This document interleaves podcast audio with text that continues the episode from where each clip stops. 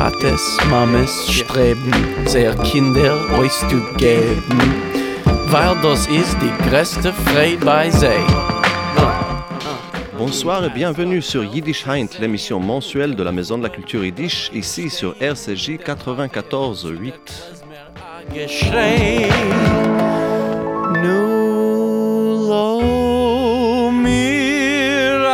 Ce soir, j'ai le grand plaisir d'avoir avec moi au studio Adi Walter, réalisateur et scénariste. Son premier documentaire, copro- coproduit par l'INA et TV5, Shalom Amigos, a reçu des prix du British Film Institute. Ensuite, il réalise plusieurs documentaires pour France Télévisions, Arte et Canal+, en parallèle de son travail comme scénariste avec des réalisateurs tels que Eric Toledano et Olivier Nakache et Michal Boganim. Son premier long métrage, Stettel, fait actuellement le tour des festivals et remporte des récompenses dans le monde entier, y compris le prix du public du festival Diasporama 2023, ici même à l'espace Rachi. Bonsoir, Adi Walter. Bonsoir. Alors, ma première question, euh, la question la, plus brûlante pour une émission qui s'intitule Yiddish Heint, Stettel se passe entièrement en yiddish. Comment êtes-vous arrivé à l'idée de faire un long, métra- long- long métrage entier en yiddish? Alors, euh, euh, ce film ne se, ne, se, dit pas ou ne se déploie pas que en yiddish. Il y a un petit peu euh, d'ukrainien, je dirais à peu près 20%, euh, et un petit peu de russe. Pour une raison simple qui était que je voulais aussi montrer dans le film la grande capacité euh, multilingue qu'avaient euh, effectivement les, les juifs de l'Est ou les juifs d'Europe centrale, enfin, ou d'ailleurs les juifs en général, quel que soit le. Ça vaut aussi pour le monde séfarade. Euh, donc, on voit à la fois des juifs qui parlent l'ukrainien, on voit aussi des Ukrainiens qui parlent le yiddish, puisqu'en fait, en vérité, les, les paysans ukrainiens étaient parfaitement capables de parler yiddish. Pour répondre à votre question, j'allais dire qu'en fait, moi, j'ai pas décidé de faire un film sur le yiddish ou en yiddish, c'est-à-dire que moi, je, voulais raconter une histoire. Euh, en vérité, mon propos, c'était euh, qu'est-ce qui se passe euh, dans un village euh, 24 heures avant sa disparition, ou plus exactement sa destruction, avec toute la culture euh, qu'en plus, évidemment, ce, village et les gens qui y habitent portent. Donc, j'ai situé mon film en Ukraine. En vérité, dans la nouvelle République soviétique d'Ukraine, qui, qui était l'ancienne Galicie, pour ceux qui connaissent, hein, donc euh, je pense que dans votre émission, les gens connaissent la Galicie, euh, qui était euh, auparavant la Pologne, et qui se trouve, village qui se trouve en fait en vérité sur la, ligne de frontière avec l'Allemagne nazie, qui est juste en face, enfin la Pologne occupée, puisque le, le- le- les deux entités sont séparées par une rivière. Donc moi j'ai situé ce village-là qui, qui va être peut-être le premier village attaqué euh, lors de l'opération Barbarossa. Euh, je l'ai situé de ce côté-là, à cet endroit précis, euh, parce que, voilà, historiquement, c'était là où je voulais le situer. Après, il était évident que ce film, j'allais le tourner en yiddish. Il n'y pas de, n'y a jamais eu de, discussion ou de débat sur ce point. Donc, est-ce que vous saviez déjà que le yiddish va figurer dès, le départ, quand vous commencez à, écrire le scénario, à- rêver ce film, euh, vous êtes au courant du fait qu'il y aura du, du Oui, je suis bien au courant, puisque d'ailleurs, le, le, le- le- beaucoup d'abord des financiers, euh, puis ensuite euh, des, producteurs sont au, départ un peu inquiets de Mais assez rapidement, en fait, ils vont réaliser que, c'est, plutôt une force, que cette singu- singularité en fait en vérité plutôt une force. Elle nous a, le yiddish nous a d'une certaine manière beaucoup aidé en fait à financer le film. En fait, ce qu'on a cru être un obstacle, hein, s'est révélé être en fait une chance. Parce que en vérité, euh, beaucoup de gens avaient envie euh, d'entendre le yiddish, d'écouter du yiddish, de voir un film en yiddish. Alors, euh, je crois que c'est Einstein qui dit que les idées sont jamais originales, elles sont toujours circulaires. C'est vrai que moi j'ai commencé à écrire mon film, il y avait, euh, bien que je n'étais pas au courant vraiment à l'époque, j'avais pas vu cette série, mais il y avait euh, Shtisel qui était en train de sortir, il y avait un orthodoxe, il y avait donc il y avait une ambiance comme ça, un truc qui était très, euh, j'allais dire dans l'air du temps à ce moment-là précis. Euh, bien que je suis très méfiant avec l'idée du revival yiddish, mais ça on pourra en parler peut-être après. Euh, donc oui, oui, bien sûr, j'ai toujours rêvé, et c'est pas tellement que je l'ai rêvé, c'est-à-dire j'ai pensé ce film de A à Z en yiddish avec cet écueil-là, qui est que je ne suis pas à titre personnel yiddishophone, et que donc s'est posé tout de suite la question, et ça beaucoup pour les producteurs, de comment j'allais diriger les acteurs en yiddish. en vérité, ça a été un, faux problème, puisque, voilà, encore une fois, pour revenir à l'aspect multilingue, on, était tous capables de se comprendre et de travailler cette matière en l'ayant bien préparée. Et justement, c'est très intéressant d'entendre un peu parler de, de, ce, du tournage qui se passe dans une langue que j'imagine la plupart des acteurs ne parlent pas, comme, ne maîtrisent pas en tout cas. Est-ce que vous avez un conseiller euh, linguistique? Comment, comment se passent les répétitions? Oui, alors on a, on a tout de suite recruté euh, un, conseiller artistique, donc euh, Lily Rosen, qui avait justement été le coach sur la série Unorthodox série où, en vérité, euh, l'actrice principale, Shira Haas, euh, israélienne, euh, ne connaissait pas un mot yiddish avant le tournage. donc, on était. moi, j'étais, j'allais dire que j'étais dans, des, dans des, une configuration plus, plus, plus prospère, entre guillemets, parce que mon acteur principal, Moshe, était yiddishophone de naissance. il, était, issu il est issu d'un milieu haredi. Euh, new-yorkais. Donc j'en avais comme ça quelques-uns euh, sur, le tournage. J'ai eu, euh, dans un rôle que j'aime beaucoup, le rôle du tavernier, le, directeur du théâtre juif de Kiev. J'ai eu un acteur polonais qui était capable, lui, de jouer très bien en yiddish, parce qu'il avait fait beaucoup de théâtre yiddish en Pologne, d'origine juive. Euh, c'est pas toujours le cas, par ailleurs aussi. Et j'avais quand même aussi beaucoup d'acteurs qui avaient le yiddish dans un coin de leur tête. Alors ça c'est un drôle de truc parce que c'est c'est assez étonnant. J'ai en particulier un acteur euh, séfarade qui, joue le rôle de Folier, qui est le donc le rôle du du, du, du, euh, un petit peu mauvais. Euh, bien qu'il n'est pas caricatural, parce que j'ai aussi beaucoup d'amour pour la racidoute, donc il ne s'agissait pas de faire des rôles euh, ni des personnages caricaturaux, mais on en parlera une autre fois. Mais c'est vrai que cet acteur avait un arrière-grand-père, je crois, euh, qui s'appelle Rouchman, de son nom de famille, et qui était yiddishophone. Et j'ai eu beaucoup d'acteurs comme ça, qui a un grand-père, qui a une grand-mère. Mon actrice principale, qui était d'Odessa, avait un grand-père qui était yiddishophone. Et donc, je dis le yiddish dans un coin de la tête. C'était bizarrement, ça revenait. Alors il y a une espèce de magie, une espèce de mystère, on ne sait pas trop pourquoi, on ne sait pas comment, mais tout s'est passé de manière extrêmement organique et naturelle. Rares sont quand même les acteurs qui n'avaient pas, euh, j'allais dire, d'ancêtres yiddishophones. J'ai quand, même, quand même fait attention à, cela quand j'ai préparé le casting. Et donc ce tournage se passe en Ukraine il y a une spécialité aussi, enfin une spécificité de, de, ce tournage, c'est que euh, le tout est euh, filmé dans un village, un shtetl. Et si j'ai bien compris, d'abord, euh, vous avez voulu construire à nouveau un projet intégré. Je, vous laisse expliquer un peu l'arrière-fond de, ce village, où en plus vous tournez en des plans séquences énormes. Oui, oui. Oui, alors c'est vrai que là, bah, vous avez en partie euh, euh, répondu à la question, c'est-à-dire que pour les besoins de la caméra et en particulier pour la circulation de celle-ci, il était absolument nécessaire de construire en fait un décor. On ne pouvait pas euh, comme ça s'installer dans un dans un village qui de toute façon n'aurait pas existé puisque les Stettel n'existent plus. Ou alors il y a quelques quelques traces qui, qui, subsistent de ci de là, mais souvent coulés dans du béton pour en faire des gymnases ou des, ou des, ou des, maisons de la culture soviétique.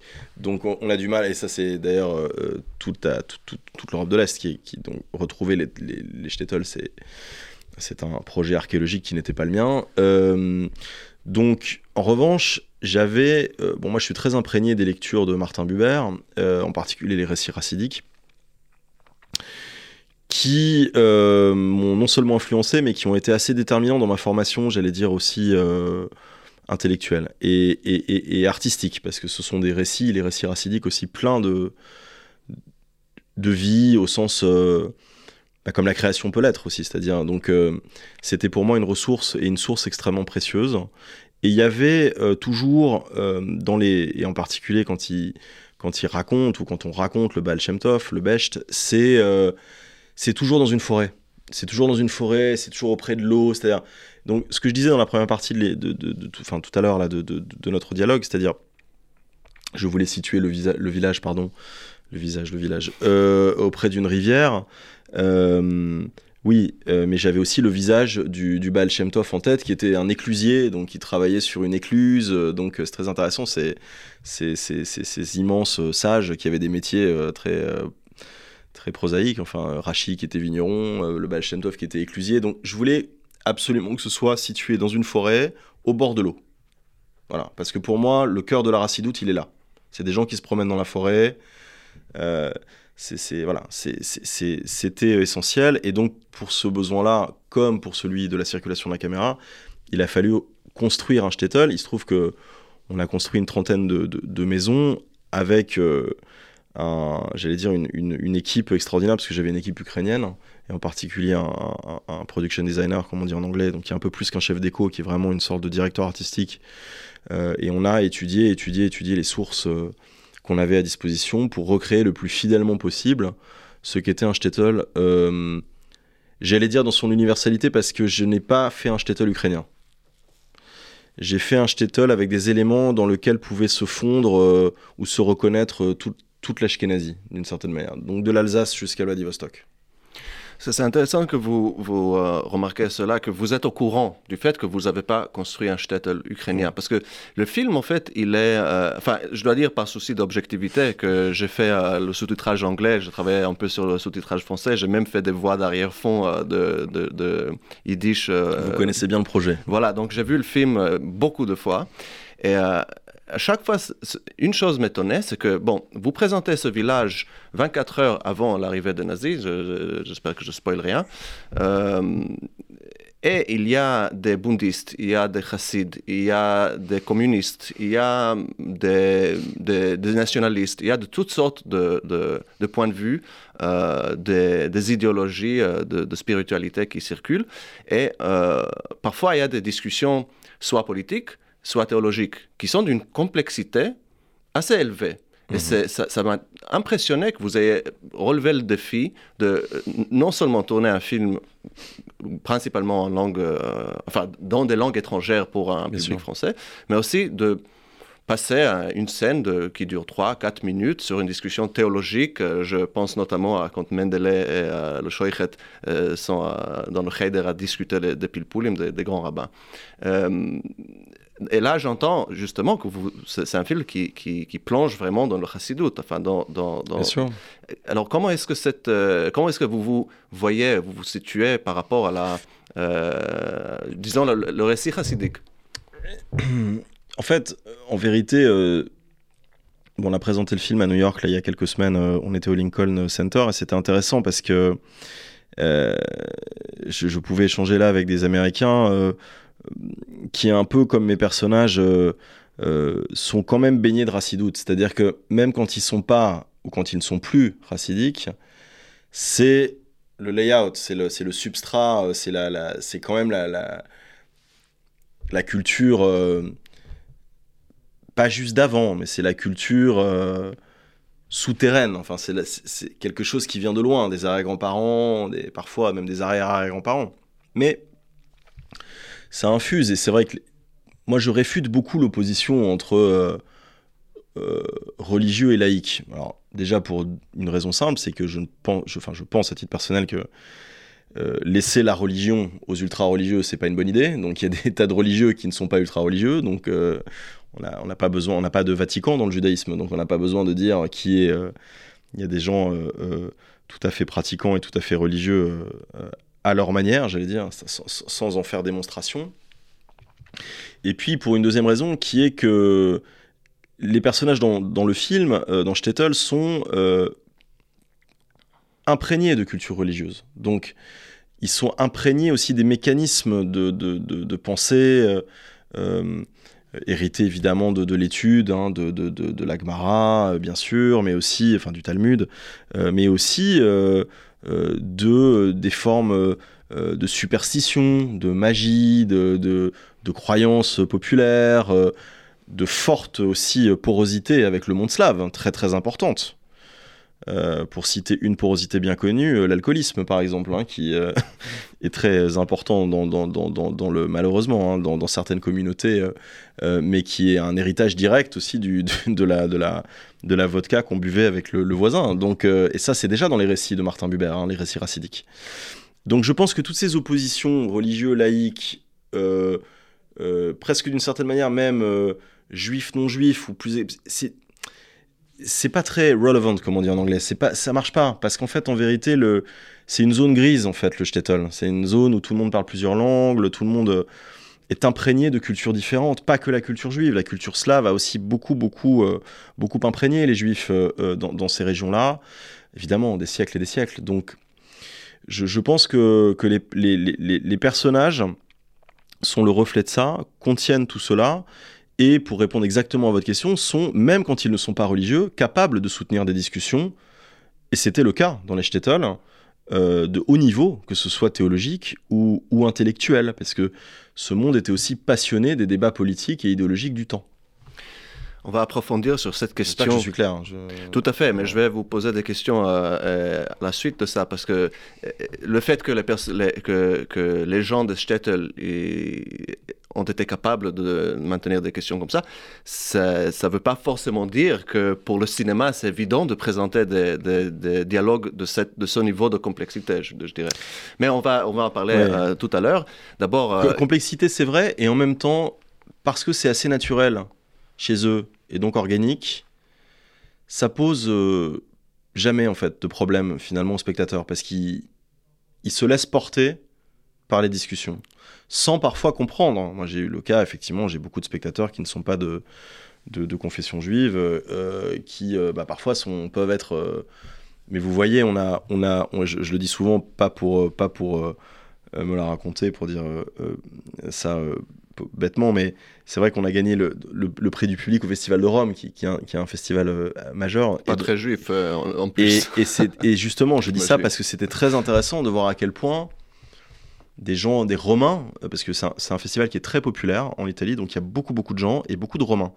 Et c'était étonnant de voir à quel point. Euh, et j'ai eu cette dame, mais à New York, cette fois-ci, qui est venue avec son mari et qui m'a dit Bon, mon mari, il voulait absolument voir le film, etc. Il est, il est, d'origine juive ukrainienne, etc. elle me dit Moi, je suis sicilienne. Et elle me dit Mais moi, j'ai vu tellement de choses dans ce film qui me font penser, qui me, qui me font penser au monde de mes grands-parents en Sicile. C'est des mondes aussi. Euh, paysans, par ailleurs, enfin paysans entre guillemets, mais qui sont des mondes euh, avec des, des, des, des histoires euh, simples. Mais c'est pas parce qu'on a des histoires simples que les gens sont pas intelligents. Tout à fait. Une petite chanson avant de continuer, Mein Belz, la célèbre chanson chantée en yiddish par un chanteur anonyme polonais en 1928. Mein Belz.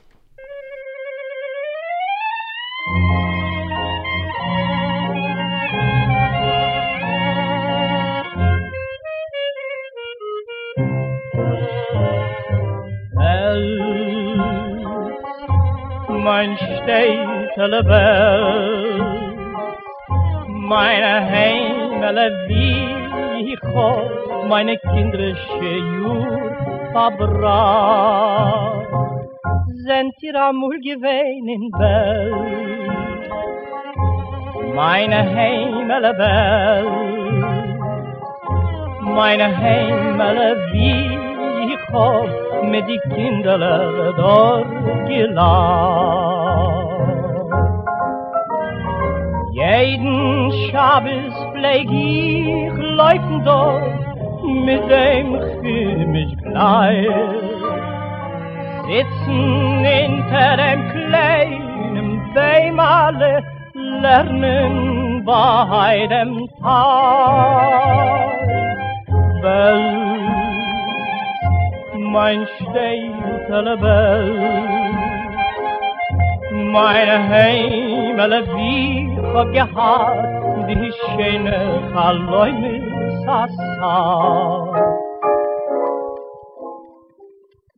Ich will auch der Zeiten, der Zeiten geschwind.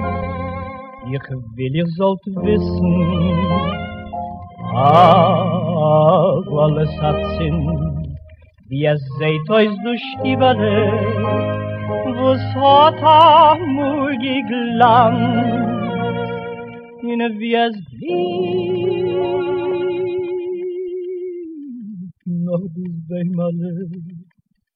was he ho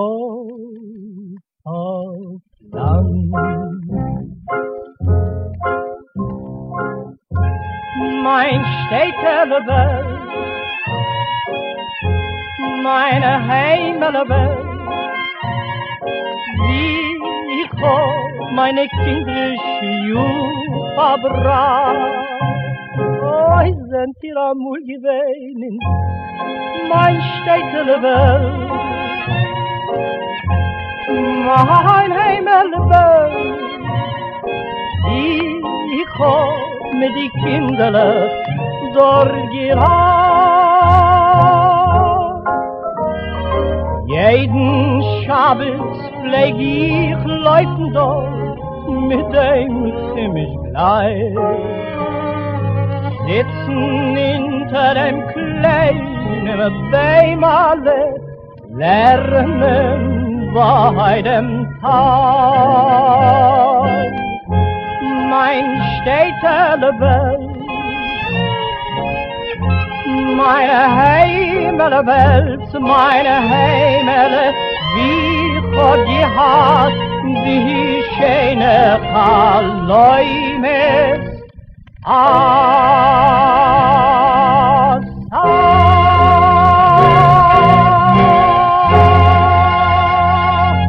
Mein Städtel Belz, chanté par un chanteur anonyme polonais en 28. Euh, je suis là au studio avec Adi Walter. Vous écoutez Yiddish Hein sur RCJ 94.8. Quelques petites euh, annonces avant qu'on continue avec notre discussion. Euh, à la Maison de la Culture Yiddish, week-end très très char- chargé, le 9 mars, 10 mars et 11 mars. Il y aura une rencontre autour du nouveau livre de- des Maisons de, de l'Antilope, le 9 mars. Un Shabbestish animé par euh, Annick Primargoulis vendredi le 10 mars. Et la Bibliothèque Medem ouvre ses portes le 11 mars pour le 50e anniversaire de la disparition de David Einhorn quelques euh, euh, petits rappels. Vous pouvez tout trouver sur euh, programme.paris.yiddish euh, en ligne. Euh, Rebonsoir Adi Walter. Bonsoir. On discute de votre euh, film euh, Shtetl. Et justement, on était en train de parler de l'influence du chassidisme, enfin du, du récit chassidique dans votre travail. Et le fait que euh, chez vous, il n'y a pas de hum, noir et blanc, même si le film il est en noir et blanc. Et vous avez mentionné tout à l'heure le revival yiddish. Et euh, pour moi, Shtetl, c'est un exemple de comment faire du cinéma en yiddish, que, faire avec le, yiddish aujourd'hui, euh, et montrer justement la fluidité, la mixité, le fait que euh, ce monde-là, il nous permet aussi d'engager une, sorte de pensée non binaire euh, et multiple. Est-ce que c'est. Et, dans vos, vos- œuvres précédentes aussi, on voit par exemple dans Shalom Amigos, vous racontez une histoire de, de, de, de l'opération de sauvetage très méconnue de juifs euh, pendant la guerre par un État, euh, la, la République dominicaine. Donc on a des, des juifs allemands qui arrivent en, en République Et dominicaine. Et autrichiens. Euh, Est-ce que vous pouvez en parler un peu de, cette notion de justement euh, ne pas se borner dans euh, des postures euh, intellectuelles, politiques, esthétiques même? C'est une question complexe parce que moi, je, je me situe pas du tout dans un revival yiddish. Pour être tout à fait franc, je suis même pas yiddishiste. Je veux dire, euh, moi, j'ai appris entre guillemets le yiddish en faisant le film. Euh, euh, c'est assez drôle néanmoins comment le le, finalement, je réfléchissais en, en venant, en, marchant avant de venir dans votre studio. Je, je, je me- m'est revenu comme ça une image de mes oncles. Mon premier contact avec le yiddish, je pense, parce que mes oncles, disaient toujours il est schmatologue en parlant de quelqu'un. Et ça les faisait beaucoup rire. Moi, je, je comprenais pas quand j'étais gamin ce que ça voulait dire schmatologue. Mais quand même, euh, j'ai eu bizarrement, comme certains juifs américains, par exemple, euh, chez qui c'est beaucoup plus impressionnant parce que le yiddish est beaucoup plus resté dans les, je veux dire, les Américains en général, puisque les Américains utilisent du yiddish euh, de ci, de là, pas mal en fait, en vérité. Mais voilà, ou par exemple, je sais que j'avais des arrière-grands-parents qui parlaient le, ce qu'on appelait le, le Juddeutsch, donc en fait, euh, qui est cette espèce de juif allemand qu'on parlait euh, en Alsace euh, ou, dans le bassin rhénan. Tout ça n'est pas très loin dans le fond, mais il n'y avait pas de volonté du tout chez moi de faire du yiddish pour faire du yiddish, pour le dire bêtement. Encore une fois. Pour moi, c'est indissociable de l'histoire, euh, euh, de toute façon, que je voulais raconter. Donc, il n'y avait pas de discussion là-dessus. Il, fallait euh, se saisir du yiddish et puis, et puis en faire la, la- la langue de ce film, non pas parce qu'elle était la langue du film, mais parce qu'elle était la langue des gens. Bon. Après, moi, à titre personnel, je suis assez méfiant sur les revivals, entre guillemets, du Yiddish, ce qu'on appelle le Yiddish Revival, parce qu'il y a effectivement toute une foule de chanteurs, euh, rappeurs, etc. Moi,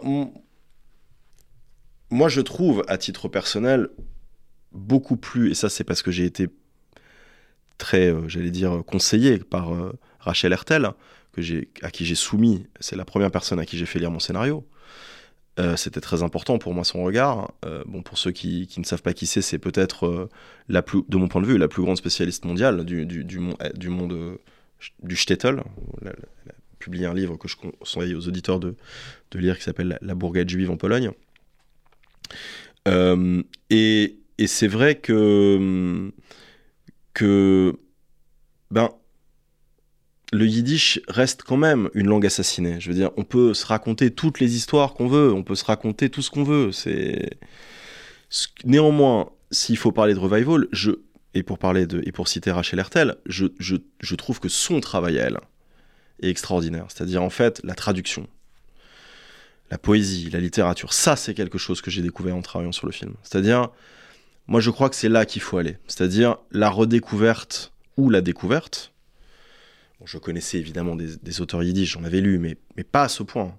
Là, j'ai découvert une immense littérature. Euh, immense littérature. Je pense par exemple à Lamed Shapiro, qui est un auteur que je ne connaissais pas. Euh, je pense euh, à d'autres écrivains que Rachel Hertel a publiés dans, cette collection bouquins au Royaume Juif 1 et 2.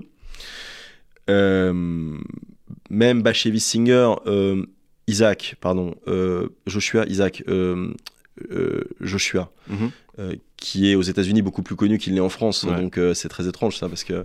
Mais euh, certains de ces romans qui ont été traduits euh, finalement en France euh, de manière assez. euh, Enfin, connus, on va dire, par le grand public de manière assez tardive. Mais il y a euh, une littérature là qu'il faut absolument découvrir. Parce que là-dedans, il y a ce que vous dites, c'est-à-dire sur la pensée non binaire, sur la proposition esthétique, sur presque aussi une manière de voir le, la vie. Et ça, je crois que moi, c'est ça qui m'intéresse, c'est la littérature yiddish. Parce que ça, un livre, c'est toujours vivant. Bon, Je peux, je peux, ça- résonne tout à fait avec moi. des gens qui rappent en yiddish, ça m'intéresse pas. Voilà, je le dis de manière hyper euh, dure. Oui, oui. Mais à titre, moi, personnel, ça m'intéresse pas. Après, très bien qu'il y ait des gens qui le fassent et qu'il y ait des gens qui aiment, je suis ravi. Mais c'est, je crois, une petite distorsion de la réalité que d'imaginer que c'est une langue vivante.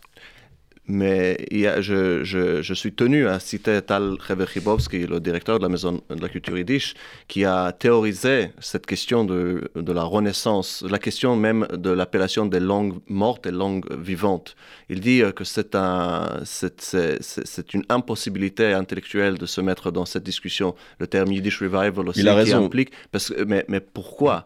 C'est parce que le fait qu'on puisse reprendre une langue qui n'a pas été parlée et se mettre à la parler, à écrire, à lire, c'est la preuve ambulante qu'elle n'est pas morte. C'est-à-dire même parler en termes de vie et mort, Mhm. c'est adopter une pensée messianique par rapport à une chose qui ne l'est pas. C'est soit, sauf si on croit que les, les, langues, c'est deux organismes, on croit que le Messie peut euh, faire revivre les morts, c'est une fausse discussion, justement, et, que la, la, la littérature, et que hmm. la Maison de la Culture yiddish, elle est tout à fait dans, dans votre angle là de, de pensée. Moi, je, je, crois que, que, la, que je, je, ne veux pas parler de revival, je, voudrais parler de, de, de renaissance et de redécouverte de la littérature yiddish et de la poésie yiddish.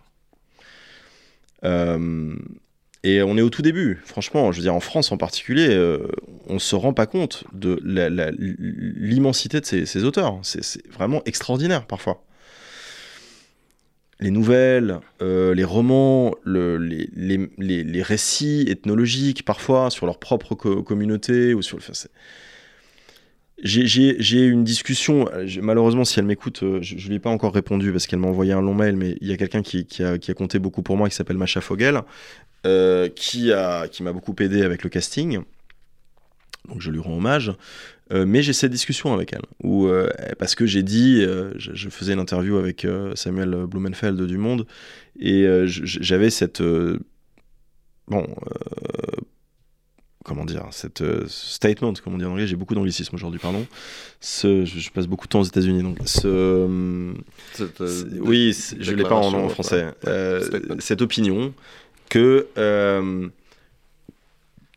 le yiddish n'est plus une langue véritablement vivante, parce que et Macha, elle, elle, était très choquée que j'ai dit ça. Elle m'a envoyé un long mail pour, euh, pour me dire Mais si, tu sais, il y a beaucoup d'endroits, etc. Mais je savais ça, évidemment, les endroits où on parle yiddish. Je le sais.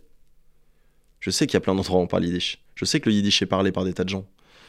Euh, mon acteur principal euh, est yiddishophone. Du moment où il est sorti de la communauté racidique,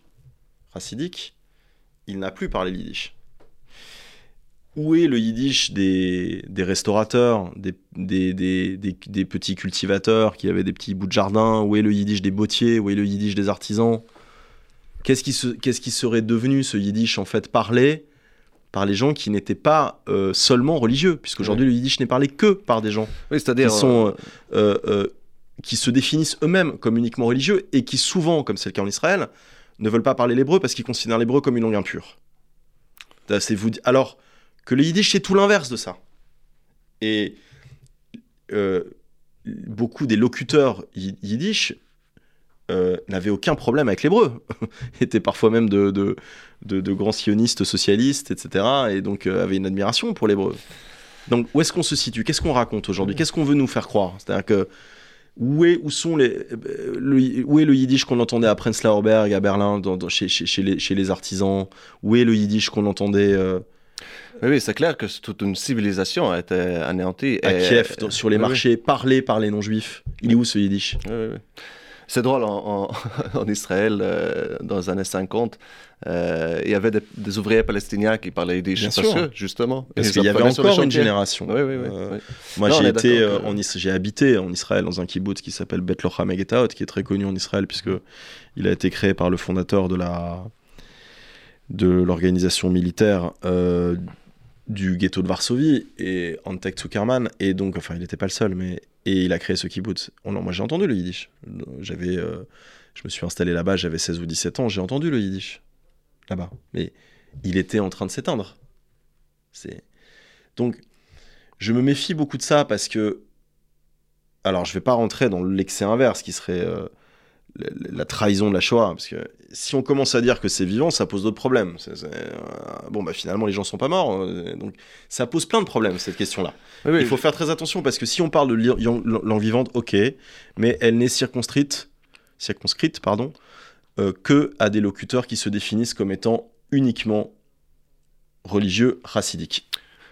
Je, je, suis tout à fait d'accord, mais du fait qu'il faut sortir d'une pensée de langue morte, langue vivante dans ce sens-là. C'est-à-dire, c'est, du moment qu'on fait euh, cette, euh, qu'on change de, de, de vitesse euh, là-dessus, on peut voir, on, sort de beaucoup de problématiques justement sur la, la oui, les, les, allégories, en réalité, des métaphores qui ne, représentent pas la réalité.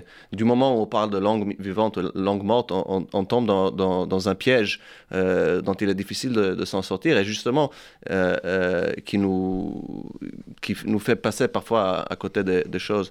Et ce, je pense que peut-être que vous avez vu le film de Nourrit Aviv, Yiddish, qui a fait beaucoup justement dans ce sens où elle, elle a choisi des personnages. C'est un magnifique film. Qui sont tombés amoureux du Yiddish et qui ont choisi d'étudier, de, de, de, s'approprier le Yiddish par amour et qui parlent de poètes yiddishophones qui ont fait la même chose, qui ont fait le choix d'écrire en yiddish, tandis que souvent leur langue maternelle c'était le polonais ou le russe ou quelque chose.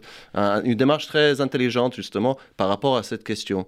Pour, oui. Euh, c'est d'autant plus intéressant que le yiddish a adopté beaucoup de, de, de, la, de, la, de la grammaire mhm. slave par ailleurs. Donc, euh, euh, mais les, ce que les gens définissent comme une langue germanique, c'est vrai, c'est pas vrai. Il y a aussi une influence slave très importante dans la langue. mais avant de continuer, on va passer encore une chanson et on revient. Donc, encore une fois, Mein Städtel Belz, sauf que cette fois-ci en polonais, et Miasteczko Belz, la version célèbre euh, chantée en polonais par Adam Aston en 1935.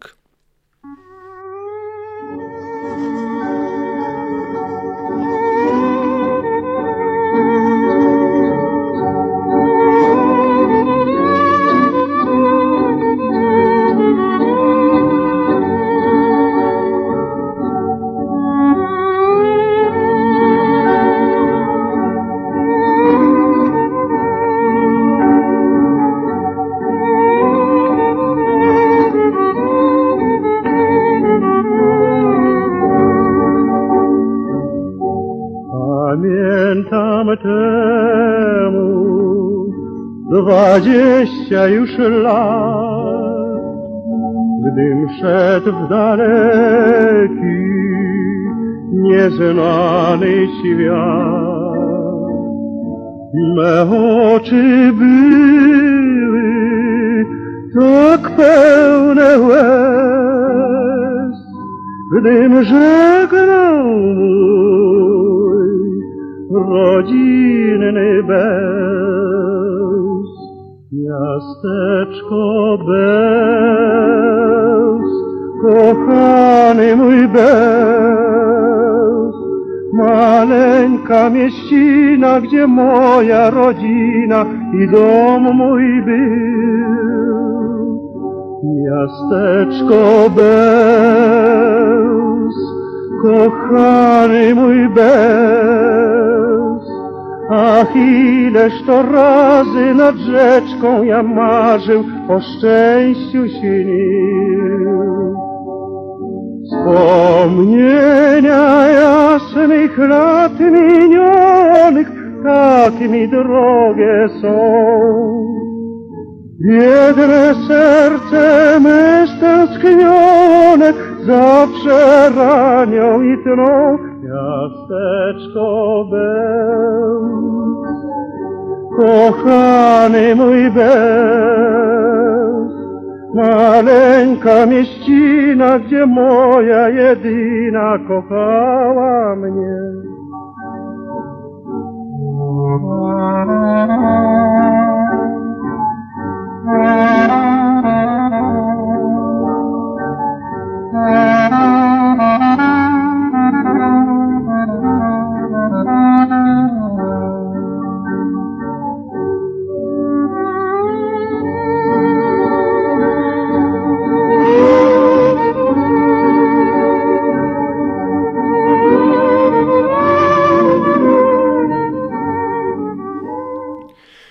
Bonsoir, je suis là avec Adi Walter sur Yiddish Heint que vous écoutez sur RCJ 94.8. Rebonsoir Adi Walter. Bonsoir. On vient de parler donc du, euh, de la place du Yiddish dans la création. Euh, pendant le morceau là, vous m'avez dit quelque chose sur euh, la tristesse et, et, le théâtre. Ouais. Qu'est-ce que c'était? Non, c'est moi j'ai beaucoup de mal à écouter ces chansons comme étant simplement des chansons. C'est-à-dire, c'est évidemment, on, on, ne peut pas ne pas penser évidemment au destin euh, euh, absolument terrifiant de, ces gens, mais, pas seulement de ces gens, aussi de la culture qu'ils portaient. On ne saura jamais ce que pensent les morts de la disparition de leur culture. Qui on est nous pour parler en fait en vérité? C'est une question très importante. Il y a euh, ce discours, je crois, quand il reçoit le prix Nobel de littérature de Singer, euh, qui dit euh, un jour ils se relèveront, ils sortiront de terre et ils- et ils seront là à, demander euh, justice pour, euh, pour la langue et la culture qui ont été assassinés. Il parle spécifiquement de ça. Lui, il est quand même mieux placé que nous. Et c'est aussi ce que j'ai voulu faire en fait avec mon film, c'est rendre justice à ces gens et aussi au yiddish populaire. On a tenté avec le coach, on y est arrivé, je crois, de trouver le yiddish parlé par les gens, pas le yiddish des yeshivot d'aujourd'hui, qui est un yiddish euh, euh, d'orientation ou d'inspiration litvak, etc. Enfin, qui est un truc très normatif, ça dira peut-être rien aux gens qui écoutent l'émission, mais le yiddish des yeshivot, on va dire, enfin des écoles religieuses qui n'était pas le yiddish parlé par les gens très simples de la rue, euh, voilà, et d'ailleurs euh, très différent selon les régions, les villes, les campagnes. bon, ça pour moi c'était fondamental de, de, de, de retrouver, de trouver le yiddish parlé par ces gens-là. Et le plus beau compliment qu'on m'ait fait, c'est à, la sortie d'une projection, il y a une dame euh, euh, qui, qui, qui, qui m'a qui, pour ne pas la citer, s'occupe de la, de la Fondation pour la mémoire de la Shoah, et Alice Tachman qui m'a dit c'était le yiddish de mes. Ce que j'ai entendu là, c'était le yiddish de mes grands-parents. Ça, j'étais content parce que elle vient effectivement de ce monde qui ne parle plus yiddish. Qu'est-ce qui se serait passé si les millions de locuteurs yiddish avaient survécu, n'avaient pas été détruits On ne sait pas. On peut pas le savoir. Donc oui, je suis quand même empli de tristesse et je sais qu'il est de bon ton aujourd'hui de dire qu'il faut pas, etc. Et puis que euh, le judaïsme c'est la vie, etc. Bon, ok. Mais néanmoins, euh, moi j'ai traversé des moments très pessimistes euh, par moments dans, dans la réalisation de ce projet. Vraiment, c'est une question fondamentale pour moi. C'est-à-dire, que diraient les morts en fait? Que disent, que pensent les morts? La disparition de tout ce qui a fait leur vie, de la naissance à la mort, pendant des générations. Je trouve que c'est une question qu'on ne peut pas éluder. Alors, je dis pas que, évidemment, il y a des, milliers de gens qui travaillent sur cette question. Je ben, je viens pas là avec une pensée originale, mais Yiddish Revival, je sais pas, je, je comprends pas ce que ça veut dire vraiment. Et oui, je suis quand même parfois empreint de mélancolie et de tristesse par pure empathie, en fait, en vérité, avec, euh, avec ce monde-là et ces gens. C'est pas autre chose que de l'empathie. Je me raconte pas une histoire hein, sur. euh, c'est pas moi qui suis né yiddishophone dans un, dans un shtetl. Non. Donc il y a ça, et je crois que si aujourd'hui le yiddish doit vivre et non pas revivre, comme dans le mot revival en anglais, il doit vivre sur scène, c'est-à-dire il doit vivre au théâtre en portant sur les planches des pièces en yiddish, en faisant des lectures en poésie en yiddish, parce qu'on a tous les moyens, même technologiques, de les sous-titrer, ces choses-là, de faire des films et des séries en yiddish, historiques, probablement, ou se situant dans des mondes religieux. C'est pas, je suis pas du tout, euh, je, je pas cette question-là non plus, mais surtout la culture qui est formidable, qui existe dans ce que nous ont légué euh, ces écrivains et écrivaines, ces auteurs, ces autrices, peu importe, euh, auteur ou auteur avec un E, je sais plus, on sait plus très bien comment il faut dire, mais euh, qui ont porté le yiddish pendant des siècles. Euh, les contes racidiques eux-mêmes sont déjà de la littérature. J'ai ce débat-là parfois avec des gens qui me disent c'est des imbéciles, etc. Ils sont complètement idiots. Les... Euh, non, Bah, c'est Euh, liste déjà Rabbi Nachman. non, mais parce par qu'ils, non, mais parce qu'ils, bon, parce qu'ils ont une tendance, beaucoup de gens qui, qui n'aiment pas le fait religieux, ou qui n'aiment pas les, les, les, les religieux, les gens qui se définissent comme tels ou qui vivent comme tels de manière très ostentatoire, ils ont tendance à dire de toute façon c'est des imbéciles, etc. Machin. Mais bon, la, la- la réalité c'est qu'aussi à la source religieuse euh, populaire qui est le racidisme, il y a déjà des récits qui sont très forts. Euh, mais et d'ailleurs de- de- desquels étaient nourris aussi les écrivains dont on parle, hein, les écrivains modernes. Mais c'est vrai que faisons découvrir cette langue par les créateurs qui l'ont portée. C'est ça l'avenir du Yiddish. C'est pas se raconter des histoires. J'aimerais en Je sais pas, c'est venir- peut-être- il y a peut-être des gens qui vont vous écrire, hein, qui vont pas être contents. hein. Oui, il n'y a pas de souci. Enfin, euh, vous euh, vous, exprimez votre avis, euh, elle est tout à fait légitime, je crois.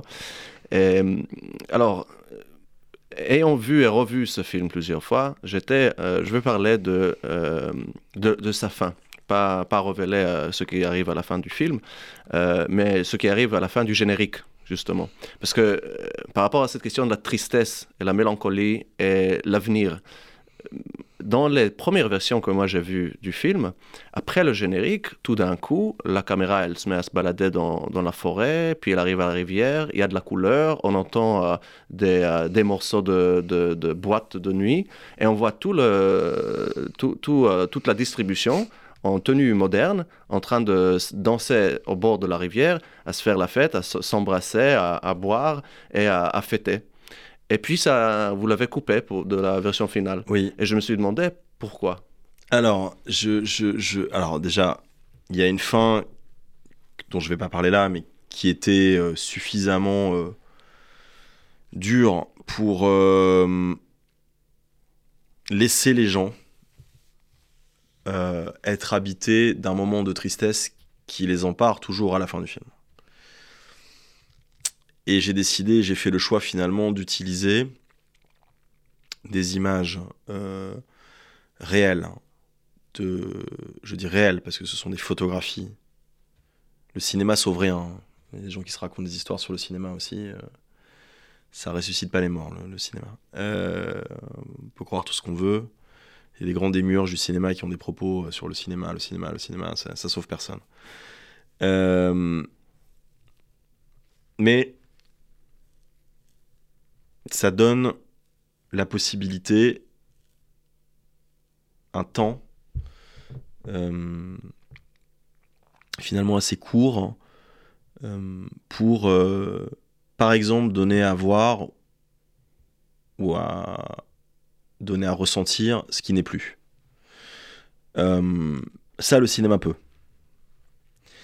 Et je trouvais donc, parce que je sais que le cinéma est une fiction, qu'il était important finalement de mettre des images réelles, des photographies donc, de ce village qui a été inspirant, entre guillemets, pour moi, euh, historiquement, qui s'appelle Sokal, qui se situe en Galicie, dont on pense que c'est peut-être le village qui a connu son premier massacre de juifs euh, dans les heures qui ont, dans, dans les heures de l'opération, les premières heures de l'opération Barbarossa, commis par la 17e armée de la Wehrmacht. Donc, et non pas de la SS ou de qui on veut, c'était l'armée régulière allemande. Euh, donc, j'ai pensé à un moment que ça, c'était plus important. C'est-à-dire que les gens aient la capacité, un, il y a un noir qui est assez long à, à la fin du film, qui dure une, quinzaine de secondes, 13 secondes, permet permet, aux gens d'être habités de cette tristesse dont on parlait précédemment, parce que c'est important. Euh, et puis de voir les véritables visages de ces gens. J'avais effectivement une autre idée au départ, qui était parce qu'elle recoupe la question qu'on vient d'aborder. C'est-à-dire, où sont les morts? Moi, je vis avec cette question. Euh, je veux dire, euh, je me pose en permanence cette question-là. Où sont les morts? Voilà. Et j'avais envie d'imaginer qu'ils étaient dans un endroit, euh, une sorte de limbe, comme ça, quelque chose de, où euh, bah, finalement, euh, s'ils n'avaient pas été assassinés, ils auraient pu vivre leur vie de jeunes parce que c'est ça le, la Shoah finalement, c'est la, c'est la privation du futur, c'est la privation des destins. C'est les destins euh, individuels non accomplis. C'est vrai que moi je, déteste aussi ce, cette espèce de, de, de, de folklorisation euh, à outrance ou, de, ou même quand on dit les juifs, les juifs, les juifs, qu'est-ce que ça veut dire les juifs? Personne ne sait ce que ça veut dire les juifs. Si, quelqu'un a la réponse. Euh, c'est, Maïmonide qui dit est juif celui qui dit qu'il est. Enfin, je sais plus, je, crois, je crois que Ben Gurion a dit à peu près la même chose. Euh, mais c'était euh, une question, c'est-à-dire euh, euh, qui était essentielle. De, de, de, de voilà, je, je, je, je me demande, voilà, c'est vrai que je, je me suis posé un moment la question. Je me dis, je vais faire une scène. On va voir, euh, on va voir ces gens, euh, ces jeunes, en fait, parce qu'il y a beaucoup de, jeunes et de moins jeunes d'ailleurs. Enfin, de jeunes hommes, de jeunes femmes, de, d'hommes d'âge moyen et d'âge mûr, et de femmes d'âge moyen et d'âge mûr, qui soit auraient réalisé un avenir professionnel ou euh, familial ou auraient connu leurs petits enfants. Enfin, je, je, voulais montrer quelque chose de moderne comme ça euh, en, en, partant du, du, pour montrer ça, c'est-à-dire qu'en fait, c'est pas les juifs qui sont assassinés dans la Shoah, c'est des gens, des personnes d'origine juive. Mais c'est d'abord des personnes. Mais au final, vous avez décidé de ne pas de ne pas pour les raisons que j'évoquais, c'est-à-dire oui, le primat qui est, que j'ai voulu donner à la photographie et donc aux gens eux-mêmes. Aux gens, aux gens réels. Et pas qui, une qui énième projection de mon cerveau de cinéaste malade. Ah ouais. Donc j'ai- ça a été un vrai débat, ça a été en vérité, je- j'en rigole un peu aujourd'hui, mais ça a été une vraie discussion. C'est cer- certainement la, la chose la plus compliquée que j'ai dû trancher. Oui, bah, moi, ça m'a, enfin, ça m'a beaucoup ému les deux, les deux versions, justement. Ouais. Euh, On fera peut-être un jour un, un Redux, euh, tu sais, ou une sortie, vous savez, une sortie. euh, Director's Cut voilà. en boîte. Non, mais je- en vérité, il n'y a pas de Director's Cut parce que moi, j'ai, vraiment un moment, j'ai tranché, moi.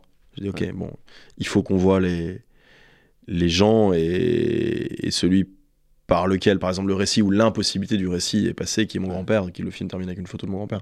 C'est aussi une manière pour moi de, de me situer par rapport à cette histoire. Bon, pour parler un tout petit peu d'avenir également, euh, est-ce que quels sont vos projets euh, ac- actuellement? Est-ce qu'il y a du yiddish dans vos projets? Est-ce que c'est il y a encore Alors euh, oui, il y a un peu d'Yiddish. Je prépare un, alors je prépare un film aux États-Unis qui va, enfin je développe hein, plus exactement un film aux États-Unis qui, qui qui va s'appeler Fever, donc mais qui se situe, qui en fait, je, je, pour moi est le premier, le, le premier film d'une trilogie que je veux faire sur la Seconde Guerre mondiale.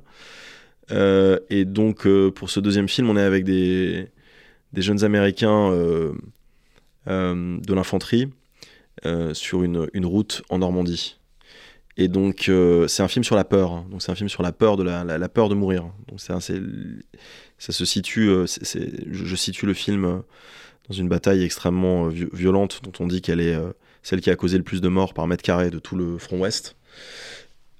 Et j'ai des soldats, des jeunes de Brooklyn, euh, du Queens, justement, qui eux sont encore dans une forme de yiddish vivant, qui est celui de leurs parents souvent, ou euh, du Bronx, qui, euh, face à la peur de mourir et la violence des combats, ont une tendance, comme c'est souvent avéré dans, ces moments-là, à jurer ou à revenir à des expressions ou à des dialogues de la langue qu'on a entendue quand on était enfant. Donc les portoricains se remettent à parler espagnol, les, entre eux, les... Voilà, parce que c'est la langue, euh, souvent on revient à la langue comme ça de, l'enfance quand on est face à des moments d'une telle, d'un tel stress. Donc il y aura un petit peu de yiddish. Euh, mais ça sera plutôt le yiddish euh, des, des- le yiddish déjà, euh, déjà new-yorkais, euh, c'est-à-dire le yiddish euh, urbain euh, du, du- de Brooklyn. En tout cas, je me réjouis que ce sera du yiddish recherché, c'est-à-dire que ce sera du yiddish où celui qui fait parler les gens en yiddish, Ouais. il a des pensées derrière et pas juste pour Non, faire entendre Ça sera un vrai, ça sera, ça sera, un ça sera beaucoup de, ça sera beaucoup de gros mots. Parce que j'aime bien les gros mots. Tant En- mieux. En yiddish, il y en a des très beaux. D'ailleurs, j'ai vu l'autre jour un reportage très drôle où euh, il y avait des, des racidim à qui euh, on disait mais pourquoi tu dis que c'est une langue impure le yiddish Et le type répond parce qu'il n'y a pas de gros mots. Euh, Eh tu, ben- Pourquoi tu dis pardon que le yiddish n'est pas une langue impure et que l'hébreu est une langue impure? Et il a répondu parce que dans le yiddish il n'y a pas de gros mots. Je lui dis tu as mal lu le yiddish ou on t'a pas enseigné correctement. tu- Mais c'est une langue avec un, lexique de jurons absolument phénoménal. C'est donc voilà. Mais il y aura une, y aura effectivement une, euh, sans doute un petit travail sur le yiddish américain. Super. Bon, on arrive à la fin de notre euh, interview. Merci beaucoup, Adi Merci, merci à vous. d'avoir été là avec nous. Avec plaisir. Et merci à vous, nos auditeurs, euh, d'avoir été avec nous euh, ce soir ici sur Yiddish Hind. Merci à Daniel à la technique. Euh, on vous laisse ce soir avec un dernier morceau, Proche Odessa, Au revoir Odessa, interprété par Olga Mieleshchuk, euh, euh, une interprétation euh, euh, récente euh, qui raconte justement euh, un adieu de- d'Odessa qu'on aimerait peut-être euh, revoir aussi dans les jours à venir. Pour finir avec un mot d'hébreu, je dirais Bessimcha. Merci Allez, à. Walter. Merci beaucoup.